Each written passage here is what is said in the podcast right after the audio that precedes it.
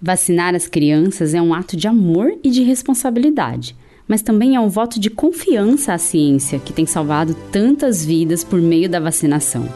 Escuta a ciência.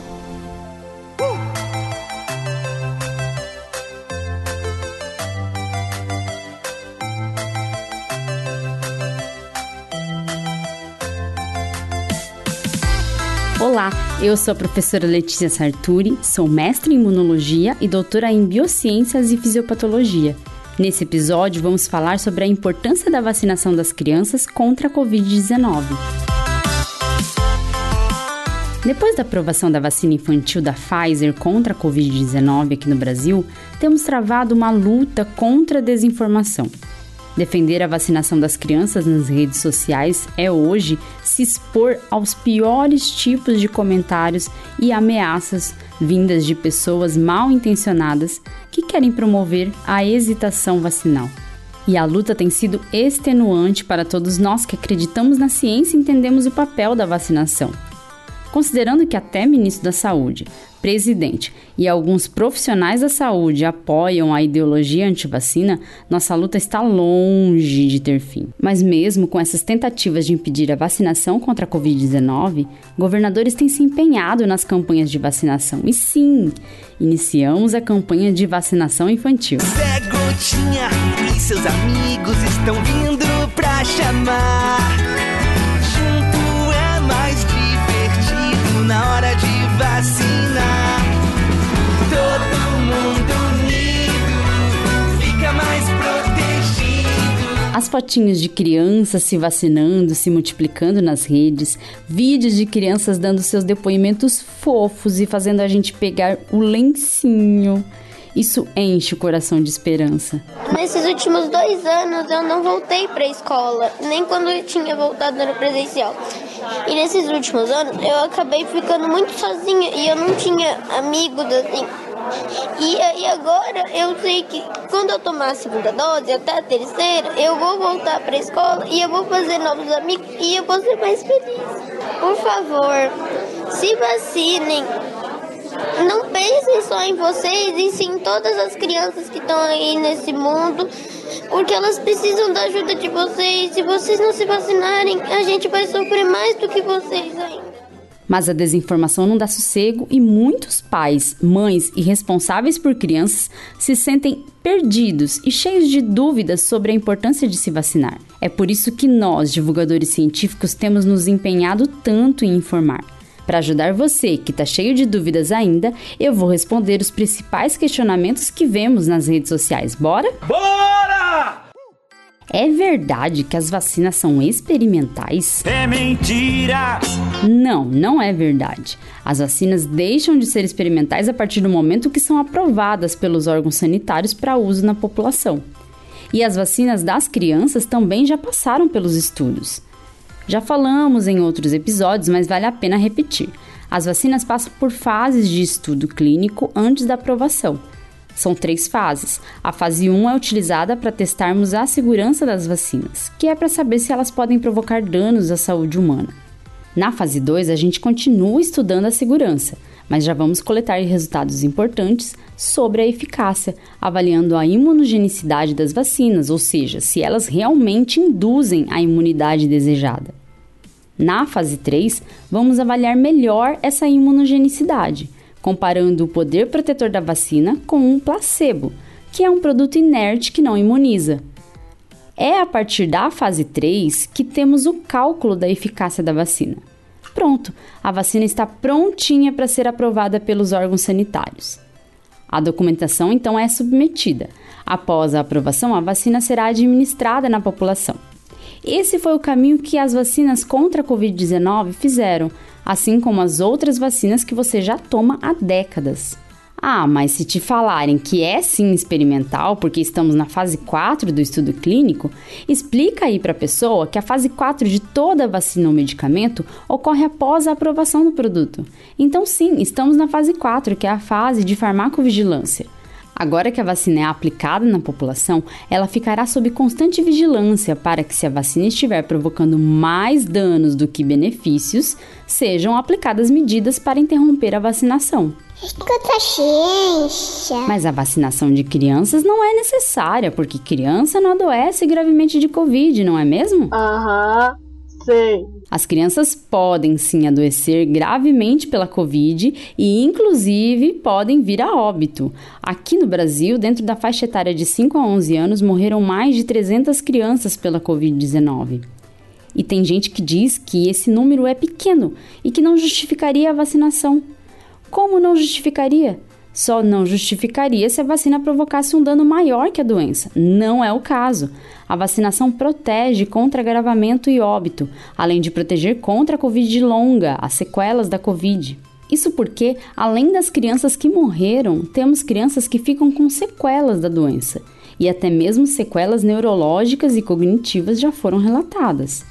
A Covid longa é uma realidade e essa sim pode comprometer o desenvolvimento das crianças. A vacinação oferece poucos riscos e grandes benefícios, então não há motivo para negligenciarmos a saúde das crianças. Veja, só nos Estados Unidos, mais de 8 milhões de crianças foram vacinadas e nenhuma morreu por causa da vacina. Quem mata, quem deixa sequelas é a Covid. Nosso maior inimigo é o vírus e não a vacina a gente precisa entender que, embora a Covid acometa menos as crianças, mais de 300 famílias choram pela perda de seus pequeninos. Agora podemos evitar essa dor com a vacinação das crianças e, repito, não podemos negligenciar a saúde dos pequenos. Ok, mas os efeitos adversos graves? Tem um monte de casos de crianças que tiveram miocardite e problemas graves por causa da vacina. Você não se importa com isso? Todo mundo se importa com os efeitos adversos graves. E sim, eles podem ocorrer, embora sejam muito raros. E isso não é só pela vacina contra a Covid-19. Outras vacinas também oferecem algum risco de efeito adverso grave, assim como qualquer medicamento também oferece risco. Mas nem por isso você deixaria seu filho ou sua filha morrer por medo do efeito adverso, né? Se a criança estiver com uma infecção e tiver que tomar antibiótico, você não vai deixar de dar o antibiótico porque esse medicamento apresenta como efeito adverso muito raro a necrólise epidérmica tóxica, que pode levar seu filho a óbito, né? A farmacovigilância das vacinas e medicamentos garante que possamos conhecer os efeitos adversos que não foram observados nos estudos. Isso porque, quando populações são vacinadas, os efeitos muito raros podem aparecer. Por isso, é importante notificar os efeitos adversos, estabelecer se há relação causal com a vacina e assim garantir uma vacinação segura. Infelizmente, muitos grupos anti-vacina têm utilizado dados notificados em plataformas de notificação de efeitos adversos para afirmarem que as vacinas estão provocando muitas mortes e efeitos adversos graves. Mas isso é uma mentira, pois nem tudo que é notificado tem relação de fato com a vacinação. Nem tudo que acontece com alguém vacinado é culpa da vacina. Os poucos casos de miocardite associados à vacinação foram de leves a moderados e, quando tratados, foram resolvidos. Já temos dados suficientes que mostram que a Covid-19 oferece maior risco de complicações cardiovasculares do que a vacinação. Ou seja, dizer que é mais vantajoso se expor ao vírus do que a vacina é uma mentira perigosa. O vírus pode causar problemas cardiovasculares muito mais do que a vacina. Os casos de efeitos adversos graves são investigados e, por meio de exames, é possível saber se o caso foi mesmo causado pela vacina. Com relação causal comprovada, esse efeito adverso grave passa a constar também na bula da vacina. Se você pegar a bula de um medicamento, vai ver que tem uma classificação das reações adversas como comuns, incomuns e muito raras, por exemplo. Essa classificação visa mostrar a frequência das reações na população. No caso das vacinas contra a Covid, a miocardite tem sido considerada uma reação adversa muito rara. Em crianças de 5 a 11 anos, a ocorrência de miocardite associada à vacina da Pfizer foi considerada 16 vezes menor do que a causada pela Covid-19. Considerando ainda os dados do Ministério da Saúde que mostram que a letalidade da Covid em crianças de 5 a 11 anos aqui no Brasil é de 5%, a vacinação é muito benéfica para essa faixa etária. Escuta a ciência. Tá, mas e os efeitos adversos a longo prazo? Ninguém está se preocupando com isso? Meteram essa, mané. Não há que se falar em efeito de longo prazo, considerando que a vacinação não é uma estratégia nova. A gente já se vacina há décadas e não há efeitos de longo prazo. Vacinas não se acumulam no organismo após os componentes da vacina estimularem a imunidade, eles são rapidamente degradados e eliminados do organismo. O que fica são as nossas células do sistema imune que foram estimuladas pela vacina. Essas podem permanecer por um período duradouro. Isso é a imunidade de memória. Deixar de vacinar as crianças pensando em efeitos adversos futuros e reais é deixar de garantir um futuro para essas crianças. O fato é que as vacinas são seguras. Essa segurança é comprovada pelos estudos e também pelos dados de farmacovigilância das populações que já vacinaram amplamente as crianças.